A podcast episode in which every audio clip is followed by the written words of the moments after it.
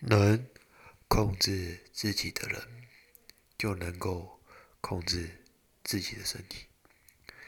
每个人都可以获得很大的成就，但大部分人都控制不了自己。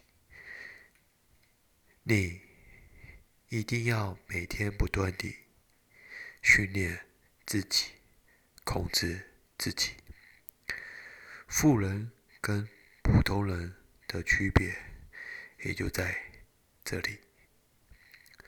富人从小家教就开始训练他们控制自己，而普通人随波逐流。弱人控制不了自己。就会变成废物，一生碌碌无为。这叫一个厉害的角色是能够控制自己。注解：易经说：“心有不及，反求诸己。”所以，真正的高手就是不不断地向内求。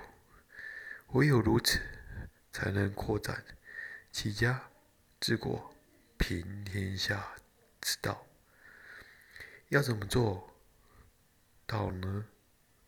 首先，要懂得去除内心的欲望，才能抵达致良知。一旦心性开明，任何事情都会豁然开朗。想当初，我也不懂为什么老祖先会讲这句话，始终不明白真正的含义是什么。直到我最近听到一位老师专谈王阳明先生的心学。才逐渐意识到自己是多么的幼稚行为，能够称得上完人，可见他的修行是下很大的功夫，才能抵达境界。所以，奉劝大家多修行，是保护自己最佳的选择。不然，人生一晃过去，岂不是白白糟蹋吗？